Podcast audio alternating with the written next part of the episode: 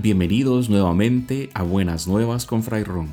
Vamos juntos a descubrir y disfrutar la belleza que tiene nuestra fe y nuestra vida y aprovechar al máximo todo lo bueno y hermoso que Dios nos ha dado para que seamos felices. Así que súbanle el volumen, pónganse cómodos y acompáñenme en este viaje para disfrutar de la buena nueva que ha llegado a nuestras vidas. Empecemos.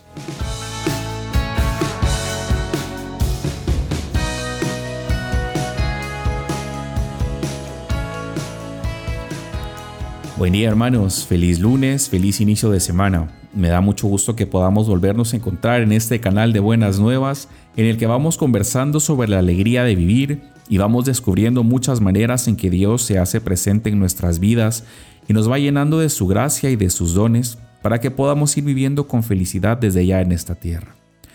para ir alcanzando poco a poco esa felicidad, que como bien sabemos no es un estado del ánimo en el que vamos a estar así como sonrientes de manera histérica todo el tiempo, sino que es más bien el reconocimiento de la presencia del Espíritu de Dios en nuestras vidas, que nos alienta y nos fortalece en las dificultades y nos hace gozarnos en las alegrías, necesitamos de estar en constante cercanía con Dios, de quien nos viene toda la fortaleza y la gracia para vivir nuestra vida a plenitud. Y para tener esa relación, como ya hemos dicho en capítulos anteriores, la oración es la pieza clave. Esta oración que hoy en el Padre Nuestro nos lleva a decir, perdona nuestras ofensas como también nosotros perdonamos a los que nos ofenden. Realmente cuando le ponemos suficiente atención a estas palabras que pronunciamos quizá ya de manera monótona, sin tomar conciencia de lo que decimos, esta es una parte que puede tornarse un tanto difícil de decir y de vivir cuando tomamos un compromiso verdadero por configurar nuestra vida con el Evangelio, porque requiere de mucho valor de nuestra parte. En primer lugar, requiere de nosotros un esfuerzo para reconocer que somos frágiles y que cometemos errores, y para ello nuestra conciencia deberá estar bien formada para poder ir discerniendo entre lo bueno y lo malo, entre lo lícito y lo ilícito, entre lo que nos está permitido de lo que no, porque de lo contrario correremos el riesgo de empezar a ver como bueno todo lo que no es. Y por eso decía que requiere de mucho valor, porque nos llevará a tomar las riendas de nuestra vida y nos llevará a dejar de hacernos de la vista gorda de las situaciones que objetivamente no están bien en la vida. Pero esto solo es el primer paso porque no podemos quedarnos solo en saber que hay algo que no está bien, sino que el segundo momento es abrirnos a la presencia de Dios y a su perdón. Y para ello, con mucho valor y con mucha fe, necesitamos colocarnos frente a Dios y decirle, Señor, te traigo mis fragilidades, mis debilidades, y las pongo ante ti sabiendo que tú me amas y me perdonas. Muchas veces nos encontramos en la vida con muchas personas que viven infelices, amargadas, solas, tristes. Y pues es evidente que cada caso es diferente y digno de atención personal. Y no siempre se darán estas situaciones por las mismas causas. Pero en muchos de, ellos esto se debe a que van por la vida arrastrando situaciones de su pasado, situaciones de su vida personal que no les permiten abrir sus alas y volar por la vida con libertad sino que están como prisioneros de pensamientos, de hechos, de situaciones de su vida.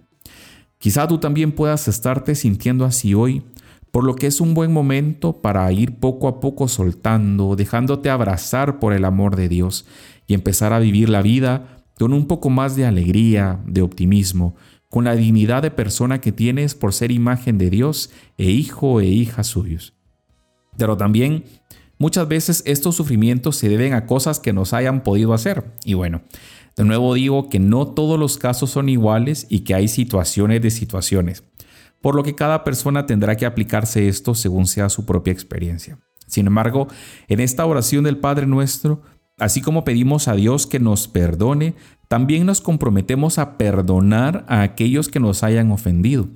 Y creo que ninguno de ustedes me dejará mentir que esto es bien difícil, porque cuando nos sentimos heridos, lastimados, ofendidos,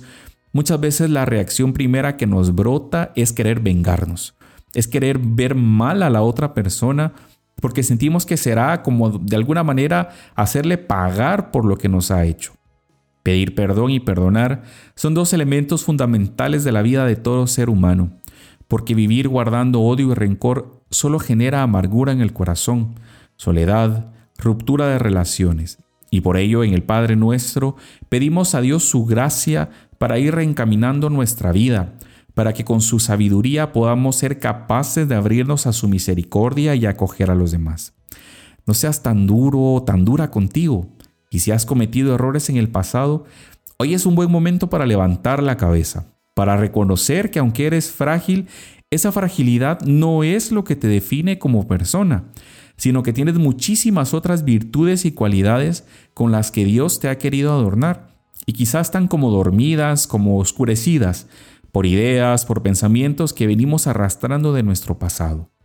Hoy es una oportunidad para que te levantes y digas con mucha fe a tu Padre que está en el cielo,